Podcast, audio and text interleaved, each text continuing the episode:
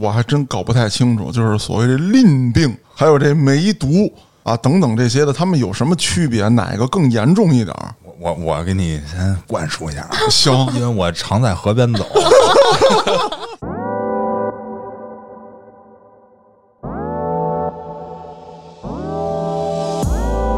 淋球菌嘛，哎，淋球菌感染了以后呢，它为什么化脓呢？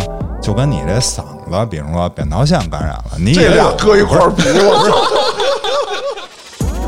隐睾症，对对对，那是一种病。分嗯单侧和双侧。哎，它是什么症我不知道，但我知道这是一门绝门武功，收阳入腹。金钟罩铁布衫练到最高等级就是这一层。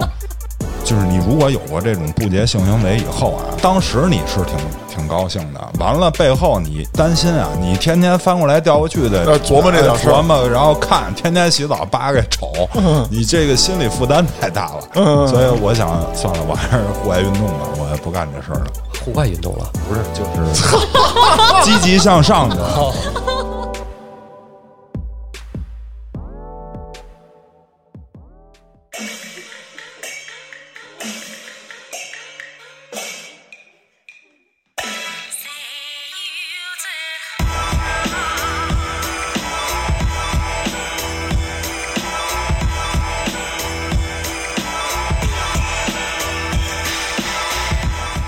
迎大家收听《话里有话》，喜欢听哥几个聊天的，可以在微信公众号中搜索“后端组”，里面有小编的联系方式，您可以通过小编加入我们的微信群，欢迎您到群内与我们聊天互动。我是主播嘉哥，我是道爷，我是老郭，我又来了，我又来了，我又来了！大家好，我是叶希。上次叶子录完之后啊，郭。哥给我打电话骂了我三个钟头，为什么不叫他？失误了啊！对，今儿我来了，哎，对。然后今儿郭哥你来了之后啊，特意为你设计了一期话题，啊，就是咱们聊聊下面的事儿，下面得病的事儿，下面这病你得过的事儿，下面这病你得过怎么治的事儿。郭哥突然想回去了吧？你聊这个呀？你就有经验了。不是，他是什么大夫是吗？呃，我是曾经在男科医院某男科医院待过两年，然后治疗室的护士。就是专门看这个东西是吗？对，哪个东西？那这么着，郭哥，咱们找一个好的切入点，啊高大上的切入点。啊，你先说说你怎么得的病。不 是你上来就这么说吗？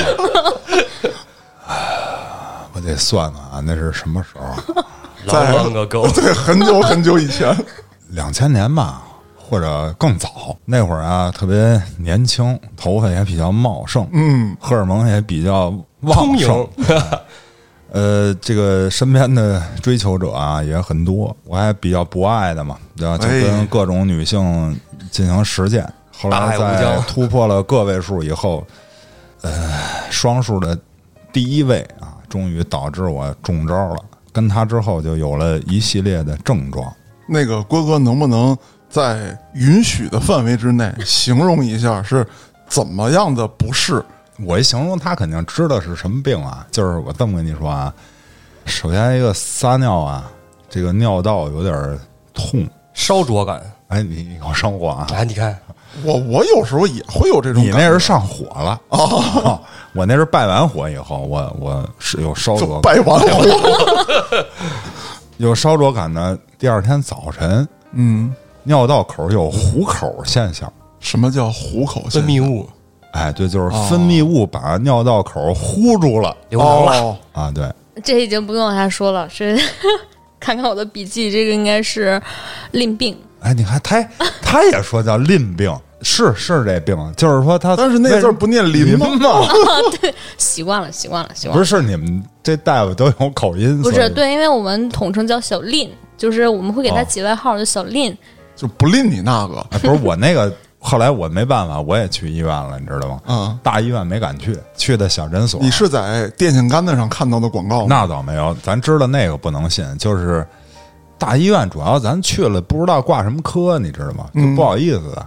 而且他这个，我我曾经试图去过啊，大医院它叫皮肤性病科。嗯后来我说我这这个，你说去那儿什么烫一猴子也是那儿是吧？嗯我这到那儿跟人说下面不舒服，我我就怕，因为那会儿啊，就就包括现在啊，就这个就诊私密性它不是特好，它有就一帘儿，你知道吗？然后这帘儿它还都不爱拉，就恨不得我这儿扒着裤子，那儿就进来，哎，大夫您给我开俩药，就这个。后来我现在好一些，现在叫什么？你说就是一个一一个患者一次只能进去一个，那个说是这么说啊哎，但嗯哎，后来我就想，我说得了，我还找一个专看这个的吧，就是去了那儿全是这个，咱也对吧？谁也别说谁。对对对，他那名字呀叫某某区性病综合防治什么中心啊，啊，然后我就去那儿了。听着还挺专业。嗯，啊，对呀、人家有门脸儿啊，人不是电线杆子引导的那个。然后去了以后，把这个裤子一脱，跟人一说这症状，人家看啊，你这个是淋病，嗯啊，然后取分泌物化验确认取，分泌物对呀、嗯，就是你不是糊口了吗？啊，但糊口它肯定是干了，定一嘎巴那个没用，它得取那新鲜的分泌物，所以就拿一个类似于棉签儿的东西从你尿道口伸进去，在里头哎呦我操！劲儿都疼了！呃，就特疼，真的。就是我当时弄这时候，我就是收腹，然后就是这样，你知道吗？我缩骨着哦哦。然后取完了以后啊，他就去做这实验去了。后来还告诉我什么合并支原体、衣原体感染，反正就给我说特邪乎，就是说，我觉得这好像是一个综合的病。啊，就是你赶紧治，你不花三十万你就得嘎喽，是这意思吗？反正当时我告诉你，就是两千年吧，咱就说啊，嗯，两千年我治这花了两千块钱，嚯，打点滴打一礼拜，你为什么笑得这么开心？是不是我被黑了？这个病一百块钱，从开始到结束。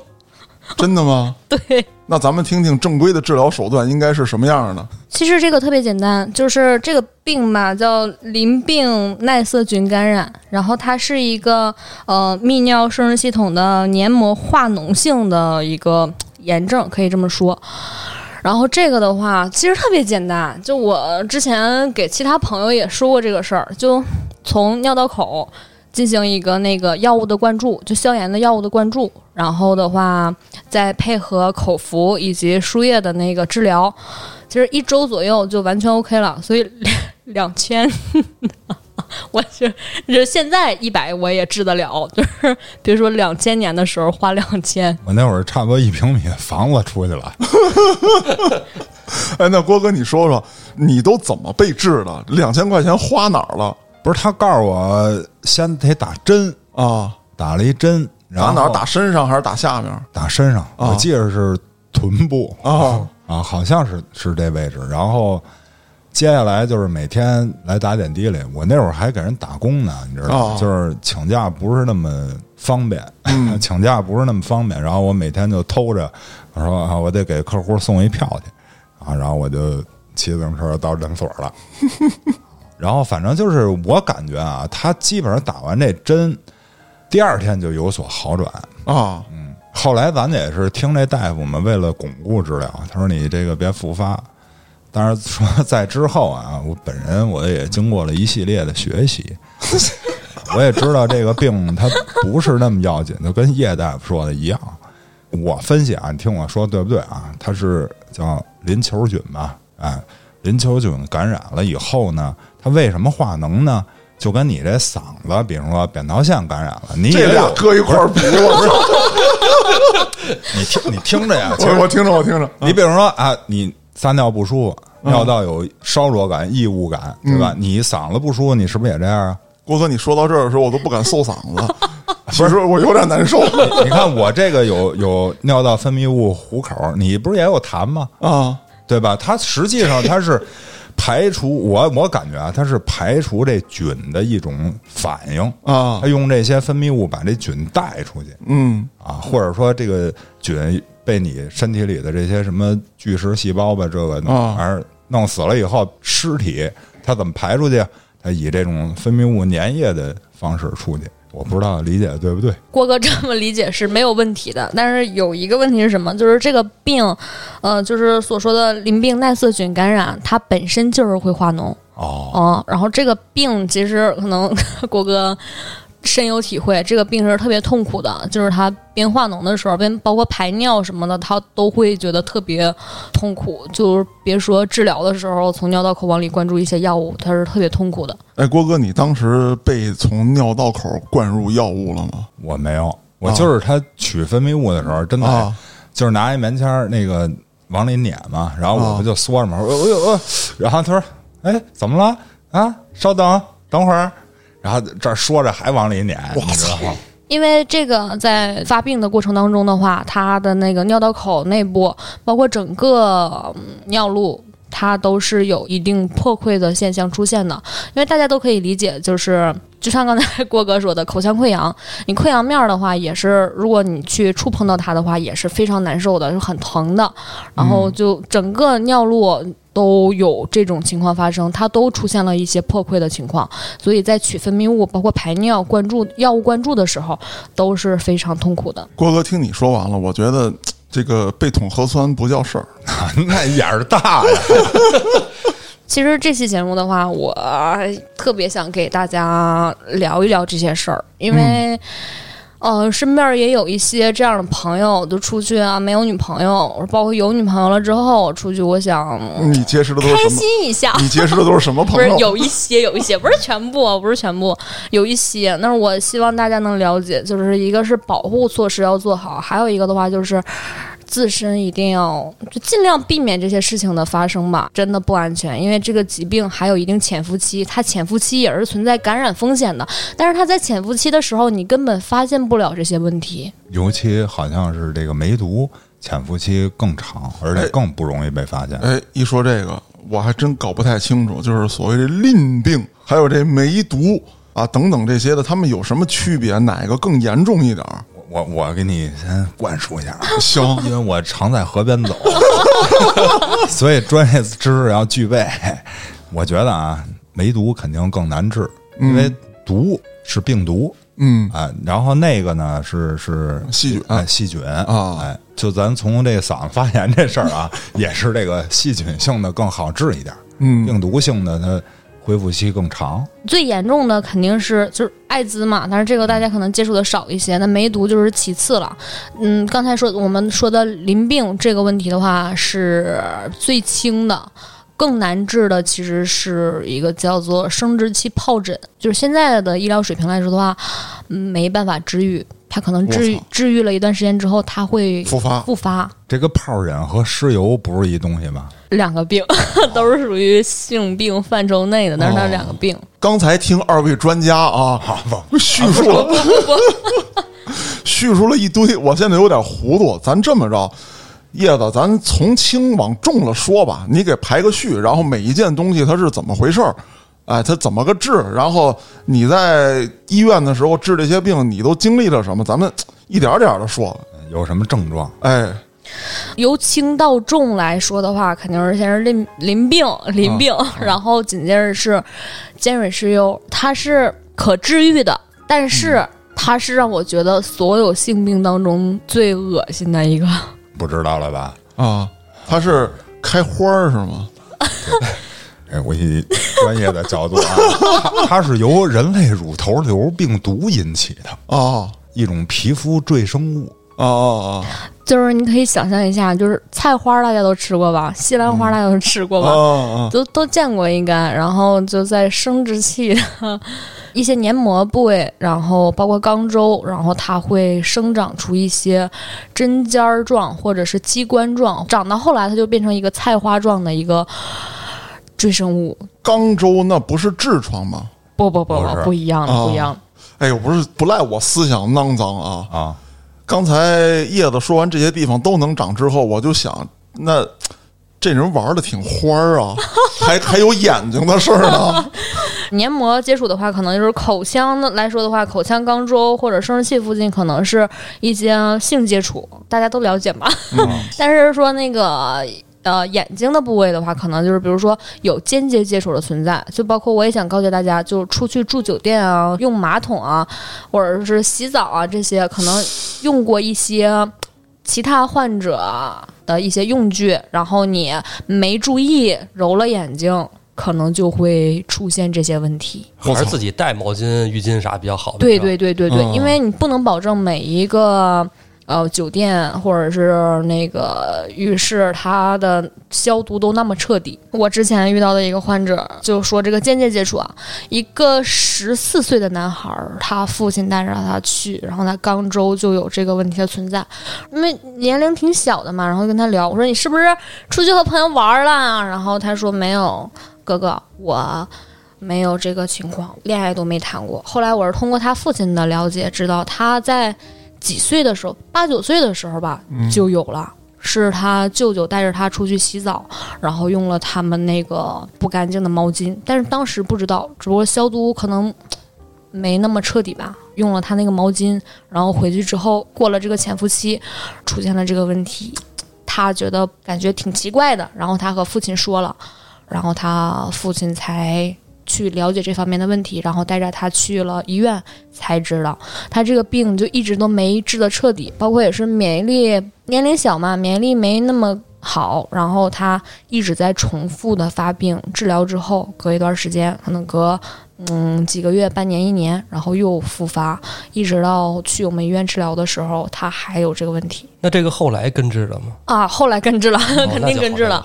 嗯，后来我是在那个医院待了两年嘛，然后他那次治疗之后，大概半个月之后，他再也没出现过。这个怎么治啊？是激光冷冻吗？我了解的是这俩途径。对对对，是这样的，就是啊皮肤有赘生物之后，它的那个第一个途径就是手术治疗，呃，就是激光，然后激光切除冷冻治疗，然后的话给他打一些那个抗病毒的药物，自己再提高一下自身的免疫力，然后可能也要口服一些提高免疫力的药物，但是得坚持一段时间嘛，长时间的去治疗，然后它可以治愈。但是这个病特别烦、特别恶心的事情在哪儿？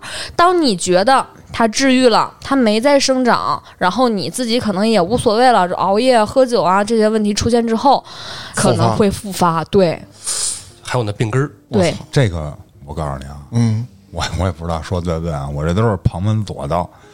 因为当时我我也怕得这个东西啊，嗯。我就看他说这病啊不好治，说外面那些东西你可以通过手术治疗，刚才说了激光冷冻，嗯。但是他说这病毒呢藏在于神经节当中，一般的药物不容易去把它清除掉，就是说白了，它那根儿藏的比较深，啊所以呢，就像他说的，说这个你抵抗力一下降，它就出来了。而且据我了解啊，这个人类乳头瘤病毒它分好多亚型，嗯比如说什么女性得的那个宫颈癌啊什么的，那那那那都是那个病毒的范畴。包括你，比如说你身上脖子上胖子啊那扁长一长一对啊那其实也是那东西，只不过是不同的型号。它那个尖锐湿疣那型号就是长在这个生殖器这一带。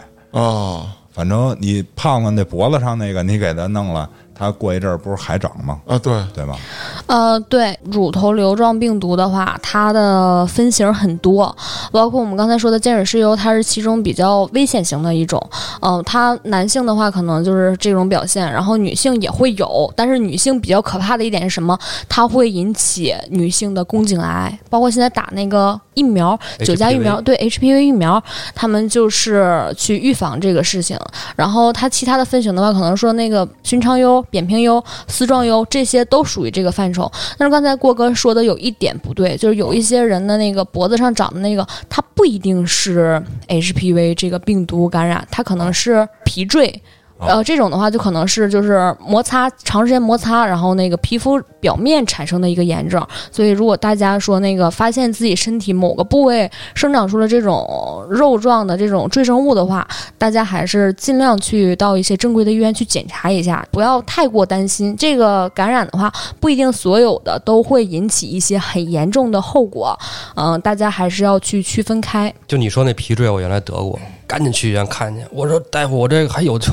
大夫说你这可能就是搓澡巾搓的劲儿大了啊。那个原来我胖的时候啊也长过，我就自己都给它揪了，然后揪了之后反正也没什么事儿，就是疼。哦，对，这个就是有一个区分，就是那个 HPV 的感染，你如果揪了之后的话，它可能会附近都会再次生长这个东西，然后皮赘的话可能就不会。跟大家说一有意思的事儿啊，就是叶子刚才提到这个 HPV，前段时间吧，因为我那儿都是女同志嘛，有一回有一女同志跟我请假，说去打这个疫苗去啊。HPV，然后我他妈听错了啊。我说你打 HIV，然后吓一跳，让人给我解释一下，说他妈你丫个文盲，我操，那是怎么怎么回事？我说哦，我说赶紧去吧，赶紧去吧，啊，这个小插曲啊，这个疫苗好像是越早打越好。我媳妇儿他们单位有一个女同事，她生完孩子之后，呃，孩子不到一周岁就发现他宫颈癌了，然后很快就去世了。哎呦，然后后来我们媳妇他们单位同事就非常都重视这这个事儿，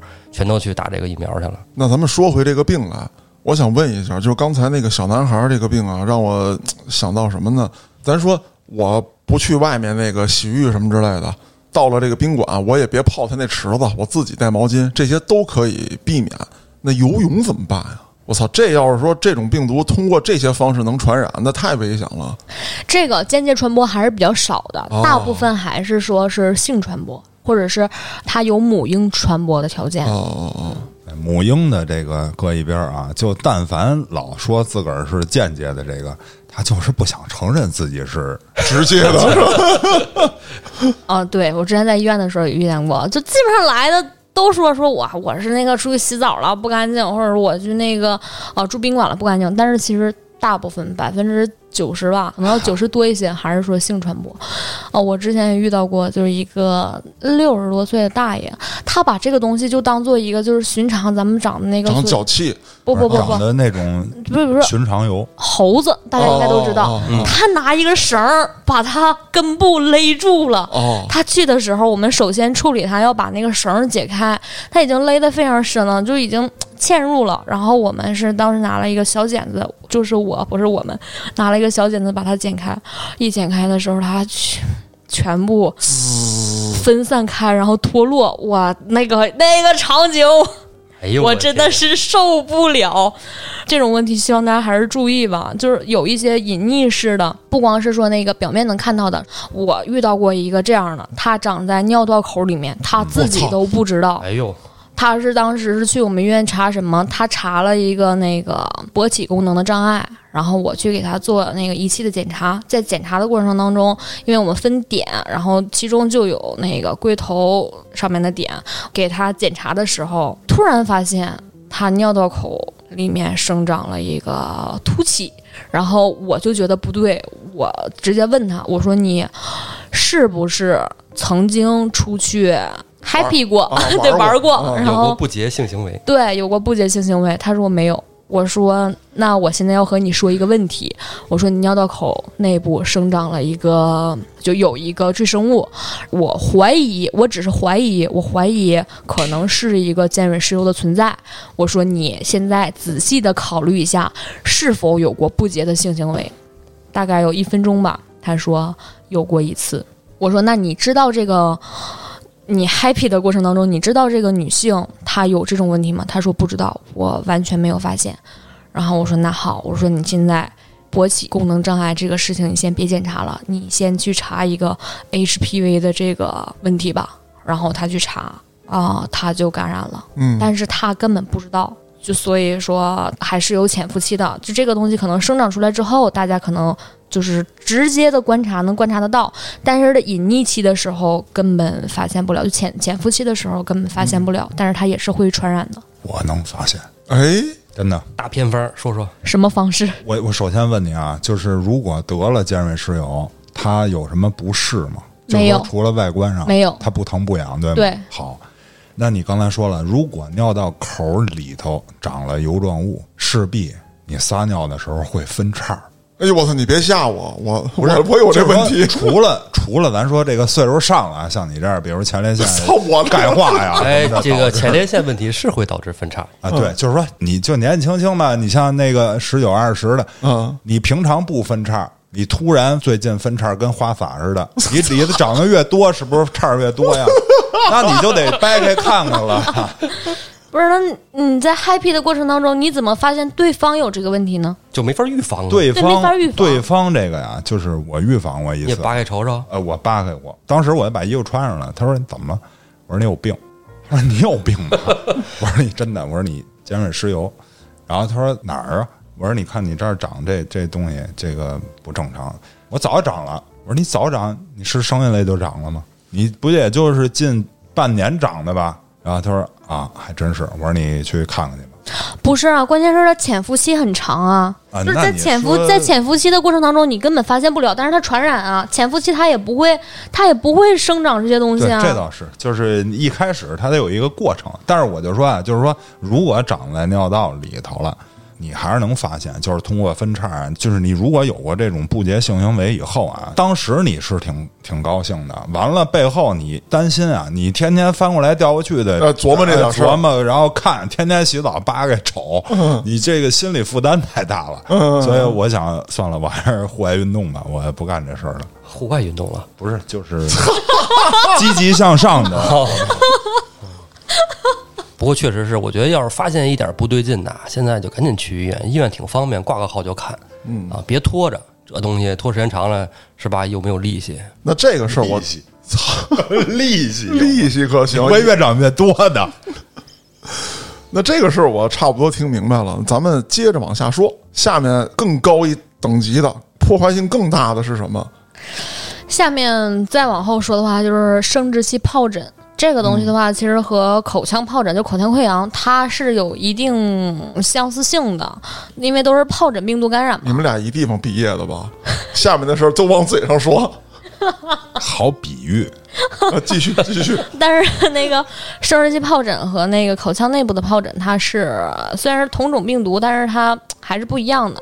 生殖器疱疹这个东西，为什么我虽然觉得它不是那么特别恶心，但是我把它列在了更高等级的呃区域内，因为这个东西它不可治愈，就哦至少现在。的那个医学角度来说的话，它没办法去彻底治愈，它有不是能说一定的复发性吧，它是会复发，嗯，我之前遇到过一个患者，他去我们医院做治疗，他说他要和他女朋友结婚了，然后他有这个问题，那怎么办？他说他五年了吧，我记得当时说，每年的某一个阶段，就某一个时期，他都会有这个复发，然后他在每年复发的这几天当中，他就不和他的女朋友在一起，啊，然后这个病的话，就是刚开始的话会有红斑，然后后期是丘疹，丘疹然后之后变水泡，然后去破溃，然后会有化脓这些的症状产生。那假设说他最近这段时间他没有这个泡长出来，以你这个患者为例啊，他这段时间没长，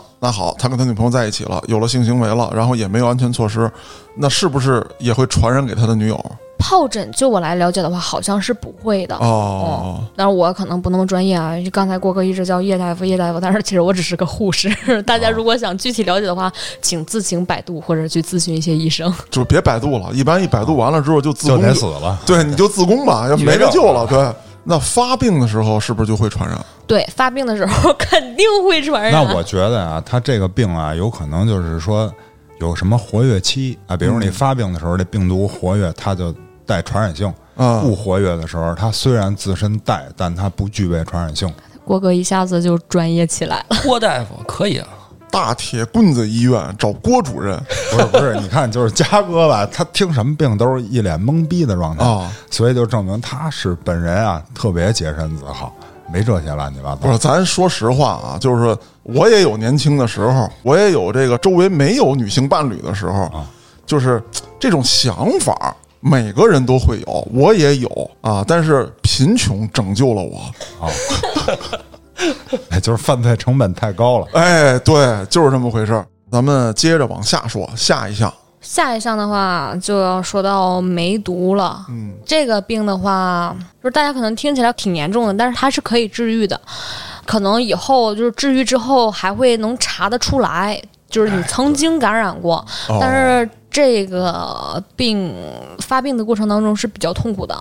它分一期、二期、三期。梅毒为什么说严重？虽然它可治愈，但是为什么说它严重？它是致命的。对，大清死俩皇上呢，这事儿您熟？同治光绪吗？呃，说到梅毒啊，就是一期的话，可能就有一个，就是我们说一期、二期、三期，一期有一个硬下肝，就是这个名词可能大家不了解，但是说白了，就是在生殖器附近可能会有一个红又硬的一个疙瘩产生，不只是一个啊，可能是多发的，然后再往后发展，它就会表面破溃。这个病我印象太深了，我有过一个这样的患者。我当时给他处理的时候，他就已经破溃了，他下面是就破溃面下面是有一个蜂窝状的一个呃，密集恐惧症犯了，有一个蜂窝状的那个创面的产生，就在海绵体阴茎上面嘛。然后海绵体我去给它处理的时候，把上面它的那个粘液、脓液处理干净之后，真的是密集恐惧症，我当时头皮都麻了。给它处理干净之后，它下面是无数个孔洞，它很小，针尖儿大小，但是你看了之后觉得非常不适，我还 鸡皮疙瘩掉一地，我天爷！骂人了。啊，这个给我印象太深了，年龄没多大，十九岁。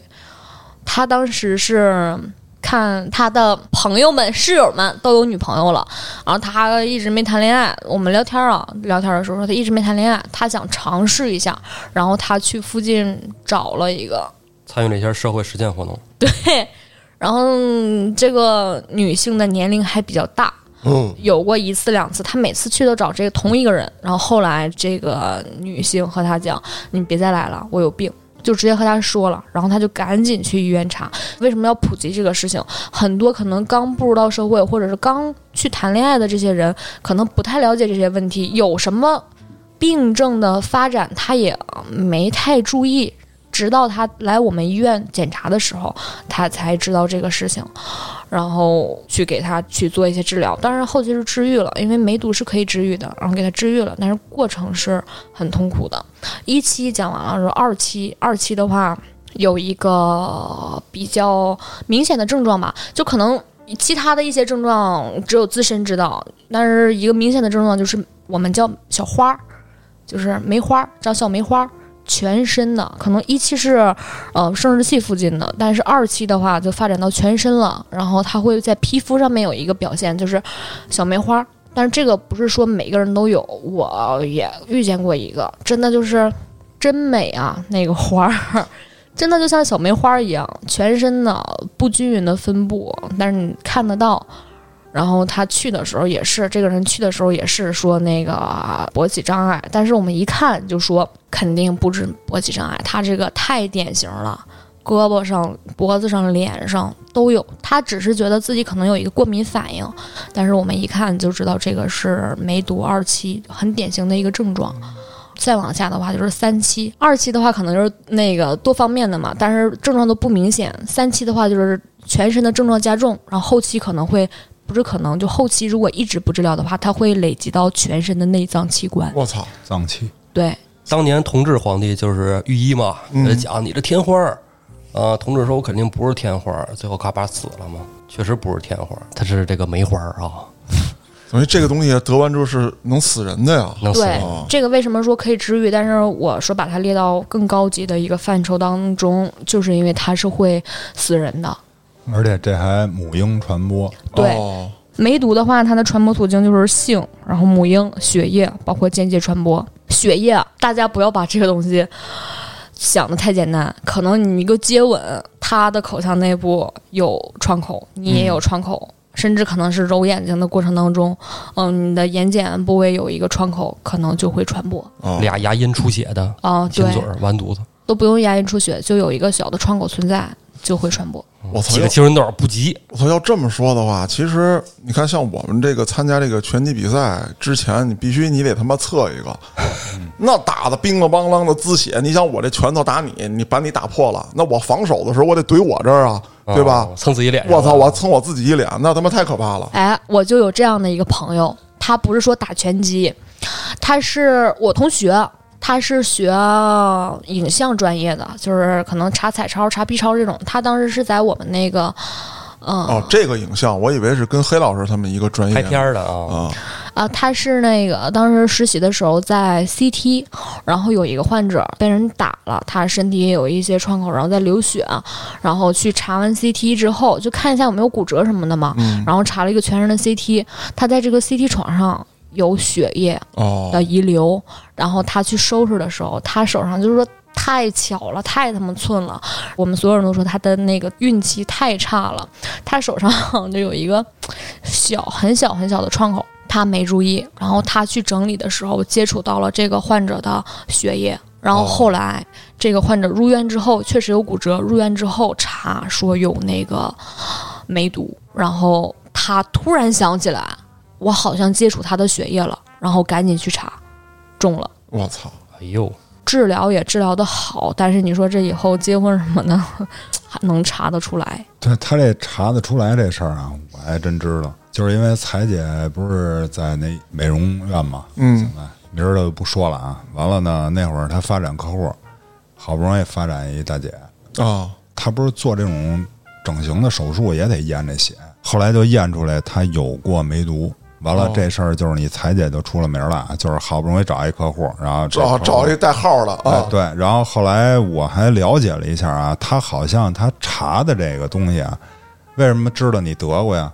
我查的是你有没有梅毒抗体，啊，应该是这意思，就是说你曾经得过，所以你体内才有这抗体。对对对，然后我反推出来就是啊，你得过梅毒，哎你得过，啊哎，对，就跟艾滋似的，他不是也查抗体吗？嗯嗯嗯。你像你应该踏踏实实的啊，没事儿。郭哥，其实做这期节目之前，我一直特踏实，我觉着只要自己不出去 happy 去，啊，就得不了这病。但是今儿一听完了，就是你不 happy，你离这病可能也并不遥远。哦，对，因为很多性病的话，它都是有间接传播的存在的，啊，所以我现在基本上不在外面洗澡，然后的话，可能住宾馆的话，住酒店也检查一下他这个床单被罩有没有换换洗，然后他的卫生间的马桶的话，也要拿酒精提前消下毒。那梅毒再往上，是不是就艾滋了？啊，对，性病范畴内的话，梅毒再往上就是艾滋了，因为这个病嘛，就是它会造成患者一个全身免疫系统的崩溃。嗯我曾经有过同事，他给一个艾滋的患者去做手术，一个腹腔的手术，都知道他是这样的一个患者，但是也肯定是要去给他做一些治疗嘛。然后他手术的时候不小心划破了手套，他把自己的手划伤了。然后就马上去用一些阻断的药物，然后找当地的那个防疫站报备。还好，他几个月之后重复的复查，这个阻断药物也 OK 了，然后重复的复查，他是没有感染。这个病其实很痛苦的，因为基本上就是无法治愈。嗯，提起这个话题还是比比较沉重啊严肃，对，比较严肃、比较沉重的。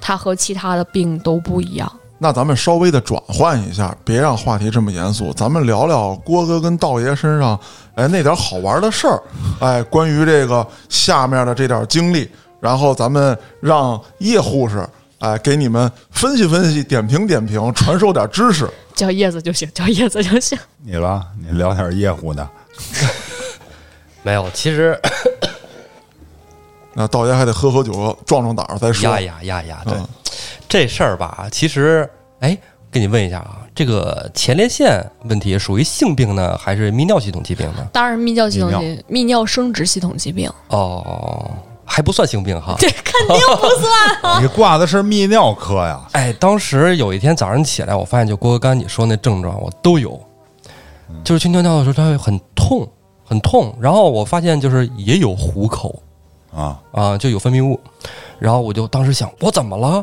发生什么了？我就回想之前几个月我都做过什么，之前几个月见过哪个女人啊，啊？我都经历了什么？后来我其实我想啊，那个时候是我最专心修道的时候，基本是摒弃了所有的这些能让我呃产生欲望的东西，比如说吸烟、喝酒啊，也包括这个夫妻生活啊，都戒了。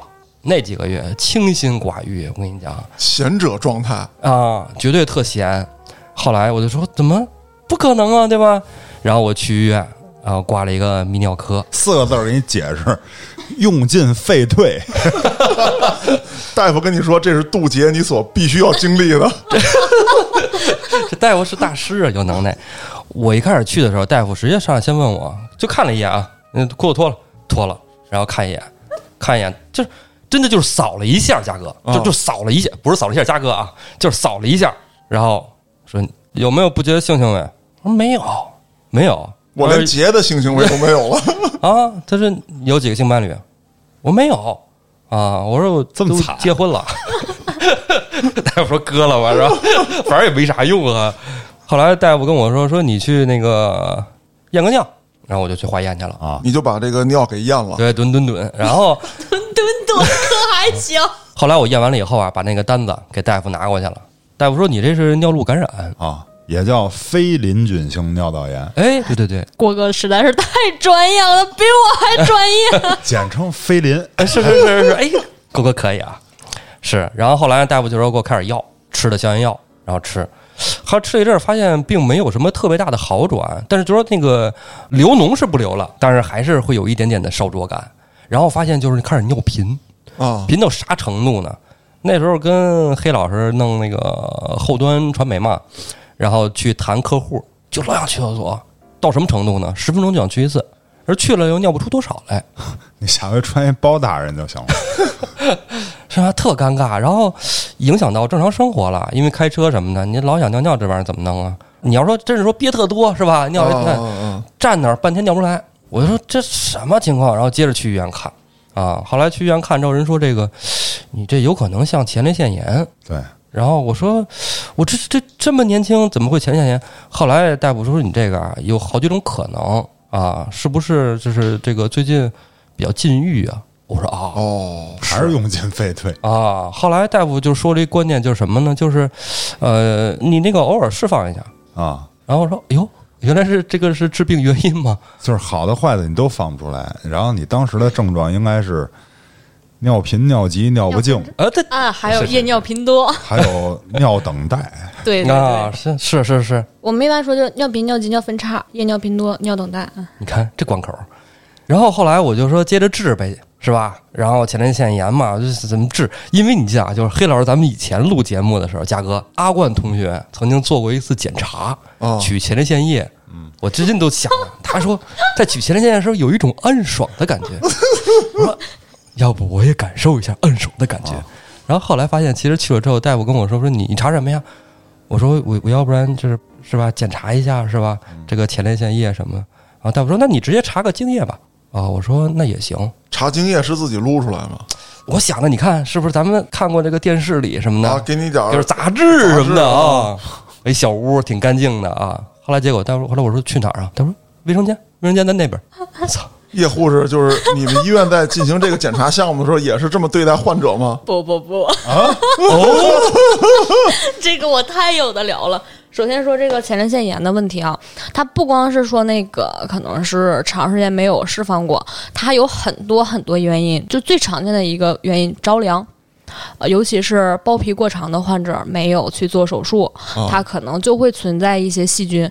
那这个不是说说那个我就长时间不去清理或者怎么样，它很容易很容易的，因为你想想细菌的分裂速度，它的生成速度就很容易存在这个问题。嗯，然后当你着凉的时候，它可能就会出现逆行性感染，然后包括尿道的治疗的不及时的话，它可能就会发展成前列腺炎症，然后就会出现刚才所说的那些问题。当时在医院啊，也给我开那个消炎药。吃消炎药可能男性、女性都有。如果是一旦尿路感染的话，他吃消炎药其实不及时的。刚才说那个淋病的时候，我们也说过一个尿道灌注，包括膀胱灌注，这个是比较快快速的可以去解决这个问题的。然后我们再说这个取前列腺液，包括取精液，我们医院非常人性化，我们当时有一个。呃，独立的房间，然后它是没有光线的，就是没有窗户，小黑屋对，一个小黑屋，啊然后有一台电脑，然后电脑里边有大家都喜欢看的东西，对吧？地盘，那那你那键盘是不是老得消毒啊？还有鼠标？肯定啊，肯定啊。需要取那个精液的时候，我们就会告诉患者怎么操作，然后你需要怎么做。患者跟你说不用，这我熟。然后取前列腺液的时候，嗯，我们如果说只需要前列腺液，然后更准确一些的话，它就会进行一个前列腺按摩。谁医生前列腺按摩，这好像这在许多许多年前那个小卡片上就经常能收到什么前列腺保健，那叫前列腺保养。哦哦啊、对，然后从肛门，然后嗯，就像指检那样是吧？对对对对对对嗯，，体检的时候不也检查前列腺，也是指检吗？但是人家能找着那位置啊，然后一下就取出来了。郭哥这个也有过经历吗？没有这个没有这个知道啊，就取出了剪裁啊，后来我在医院了解啊，大夫说说这个，呃，其实就经常释放一下，其实是好的，把前列腺液排出来。啊，对，为什么说那个取精液也 OK？因为男性一般在射精的过程当中的话，它是有前列腺液的分泌的。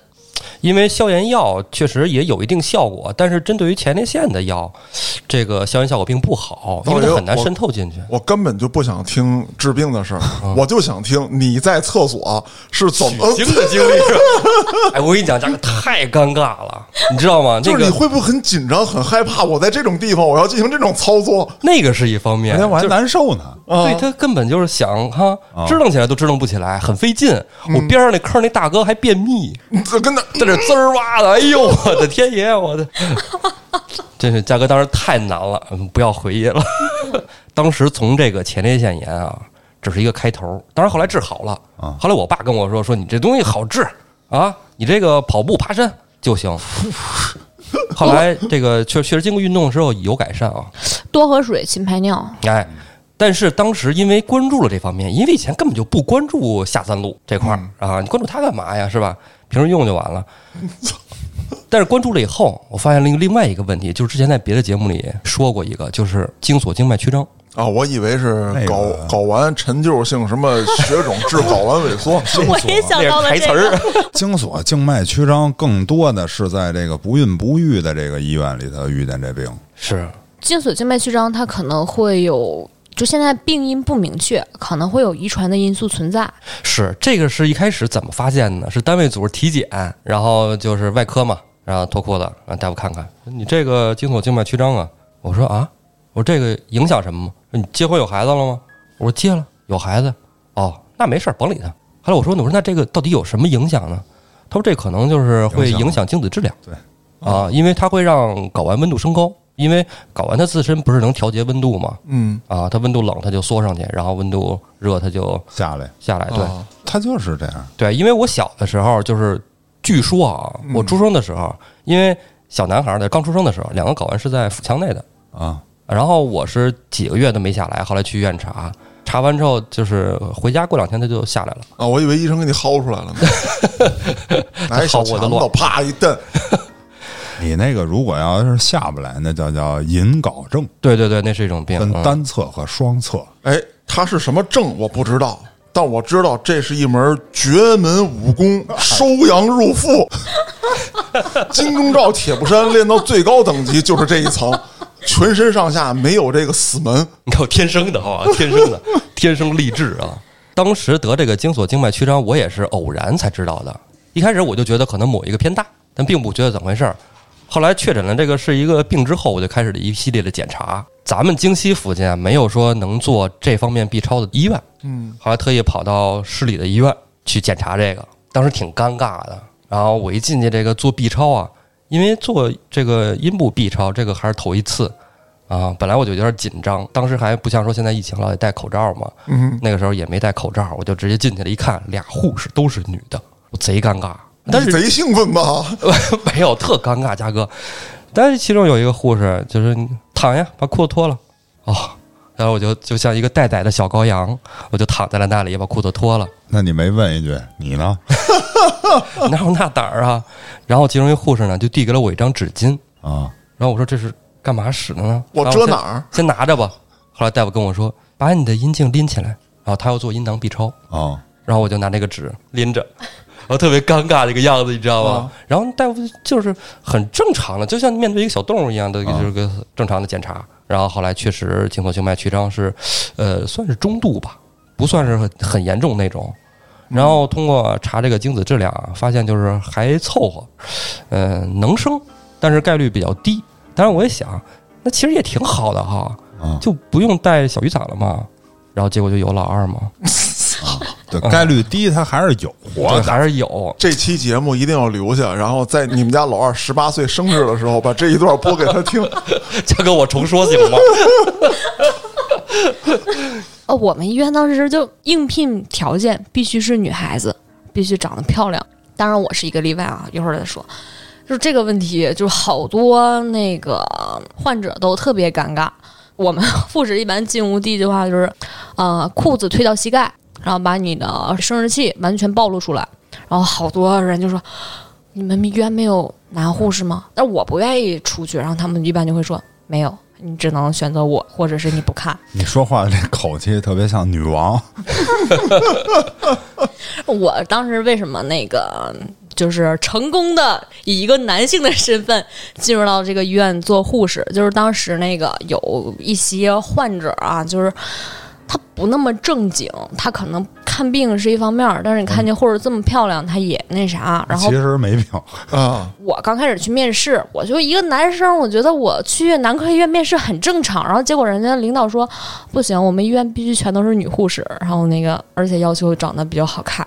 我说那算了吧。然后隔了一段时间，我去那个找我一个女生那个同学去玩的时候，然后那个他们医院领导突然说：“哎，你现在还想来我们医院吗？”我说：“可以啊。”我说：“我没问题啊。”然后后来后期了解到什么问题，有一些男性患者在晚上加班的时候，因为我们医院就我们当时的医院加班的可能只有一个两个，这个过程当中的话，女护士就不太安全。后期我进入到我们医院之后，基本上晚上加班就都是我，然后包括之前我记得也有一个同事，他那个有住院的患者。晚上半夜穿了一个短裤，就穿了一个裤衩儿，然后去敲我们女护士的门。当时是有住宿的，我们是楼下上班，楼上住宿。他直接去敲了女护士的门，还好我在吧？我只能说还好我在。就是那种患者是不是就是护士姐姐我蛋疼，护士姐姐 你给我看看，是不是就都是这样啊？哦、对，因为不是说蛋疼啊，就是说那个很多住院的是什么情况？就包皮过长，然后他去做手术，手术了之后，他需要有一个住院观察的区间，然后可能有一些人说我没事儿，我就回家了，然后第二天再来，可能住的近，但是有一些住的远的，可能是我住院了，因为我明天可能还要换药，嗯然后换这个纱布，然后他会去住院。之前那个患者，就我和我同事正好在屋里夏天的时候吃西瓜，他直接去敲门，那个场景非常尴尬。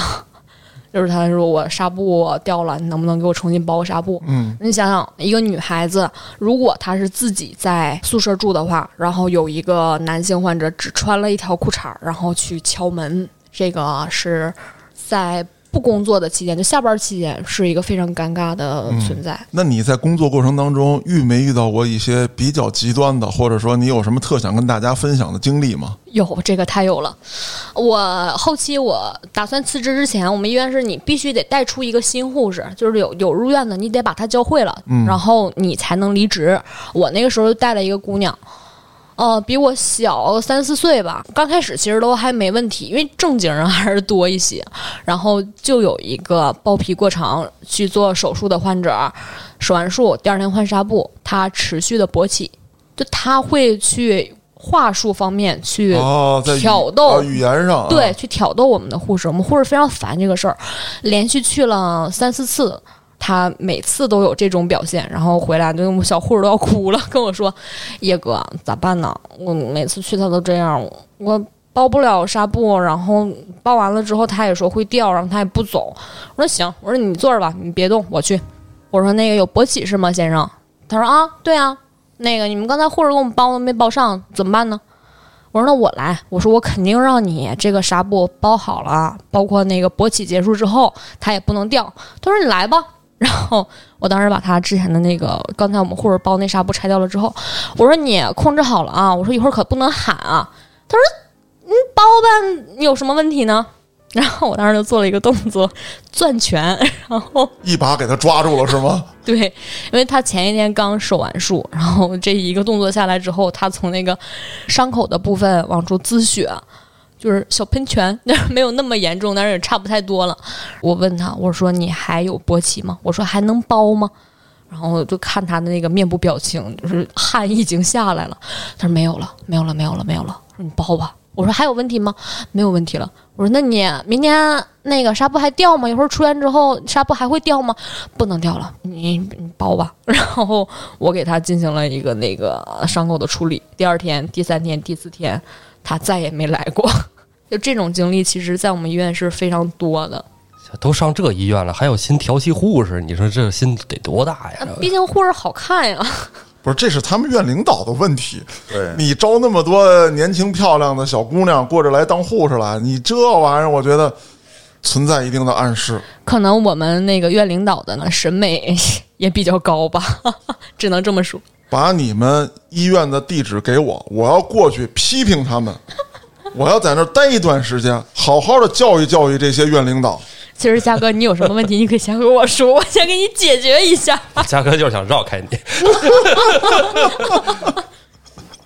嗯，其实给大家也想科普一下吧，就是包皮过长这个问题，如果说家里的孩子比较小的话，还是说尽量去处理一下，因为在那个就是医学的范畴里，包皮包住龟头的三分之二或者全部的话，它就算是。包皮过长，可能大家不太注意这个事情。但是如果它就是像我说的那个有细菌逆行性感染的话，它的后果还是挺严重的。它甚至可能会引起一些阳痿的现象发生。那你说到了我这个岁数还有必要吗？有啊，有啊，尤其是年龄大一些之后，可能会免疫力降低，它可能感染的风险更高啊。然后病菌逆行。啊，你还有可能这个往上还有反应。对，不光说是前列腺炎，因为细菌从那个尿道逆行性感染，除了前列腺之外，它还存在膀胱，再往上可能有肾。对，所以它还是挺不能说挺严重吧，但是还是希望大家能关注一下这个问题。那有必要，操，我得做一下子去了。你看，你还还有新鲜的名词呢，但是我不知道叶护士知道吗？啊，逆行射精。不，那他妈还能往回射吗？那这不是修炼的法门吗？引经还脑，真有吧？真有，你不知道那个原来有一案子就破不了，就是因为这个哦，强奸案，对对，然后没有那提毒，对对，这是咋练的呀？这是一种病 哦，这是病啊！我以为这个修炼引经还脑，因为这个，因为你要渡劫是吗？天选之子，这个要不就过去愚昧了。在对对对对对，以前人可能确实他认为这个是人体精华液嘛。啊，被人体自身吸收反而是更好的。那精华液，你让咱们的女性听众以后怎么使精华液？我操！蛋白质，蛋白质都这么说嘛。其实刚才我今天这期节目里啊，介绍了一下这个我得前列腺炎的经历，还有这个经索静脉曲张。在网上查这两个病吧，都挺让人叹为观止的。基本就是说，你这个没救了，怎么着，一辈子怎么着？其实啊，人身体是一个非常有机的组织。有一些疾病也没关系，你像这个前列腺炎，它并不是说，呃，像得了慢前，人就说这个不好治，终生服药，其实完全没必要。通过运动啊，增强身体免疫力啊，调节心情啊，你就接受它，接受它一些身体上的改变，没问题。也包括像一些心理上的问题，也是一样，接受它，正面看待它。还有说这个经索静脉曲张能导致不孕不育的，那如果真是特严重的，我觉得那该治治。如果不是特严重的，其实还行，勤能补拙嘛，对吧？总是能种上的。刚才聊那个性病啊，一直没说的一个，就是有一个名词叫阴虱哦，就是虱子，是长那虱子，生物型的。对这个的话，除了那个性接触的话，其实我奉劝大家出去住酒店、住宾馆，不要贪图便宜，尤其是进屋之后，一定要看他那个床上床单被罩的有没有折痕。证明它是不是新，就给你重新换过的。因为这个东西的话，它离开人体，它也有一定存活时间的。这个东西得上之后，你会非常痛苦，就是。它不光是在阴部，只要有毛发的部位，可能大腿或者是那个胸毛、腋毛、头发，甚至眼睫毛，它都会存在的。它和头虱是不一样的，它会有一个吸血啊、啃咬的一个过程，会非常非常的痒。而且如果得了这个病的话，可能如果发展到严重了，除了阴部的毛发要剔除之外，可能你全身上下的毛发都要剔除一遍，你所有的床单被罩、穿过的衣物都要烧毁。我之前就遇到过一个患者，他是出去打工，一个。男生和他爱人一起出去那个工作，然后他们就当时租住了一个条件不太好的一个那个旅馆，都不能说宾馆，一个旅馆。然后后期就开始瘙痒非常严重，他突然某一天发现，在某些毛发的部位。出现了一些他解释不了的东西，然后他去我们医院看，这个是可以治愈的，只不过是过程可能比较难受一些，对患者本身的心理压力也比较大。那肯定的，我操，我满身长虫子，这东西想想就让人 这个头皮发麻的一件事儿。嗯，本来今天这期节目啊，我以为能非常欢乐着啊，把这个知识也普及了，然后也笑话笑话道爷跟郭哥，但是没有想到这期节目做下来之后，还是真有点沉重。这些危险也一直在咱们身边，别的我就不多说了。该有的知识点呢，咱们这些节目里面也算是 都说到了。还是希望各位听众朋友们出门啊小心谨慎啊。除了说，哎，我不去那些让我 happy 的场所之外，什么洗澡啊、住酒店啊等等这些也都注意一些啊，为自己也为咱们的家人。那感谢大家的收听，我是主播嘉哥，咱们下期再见。说爱爱爱爱爱不存在，说变变变变变都是谎言，说转转转转转，都不是神仙呐。我。来到寂寞的荒。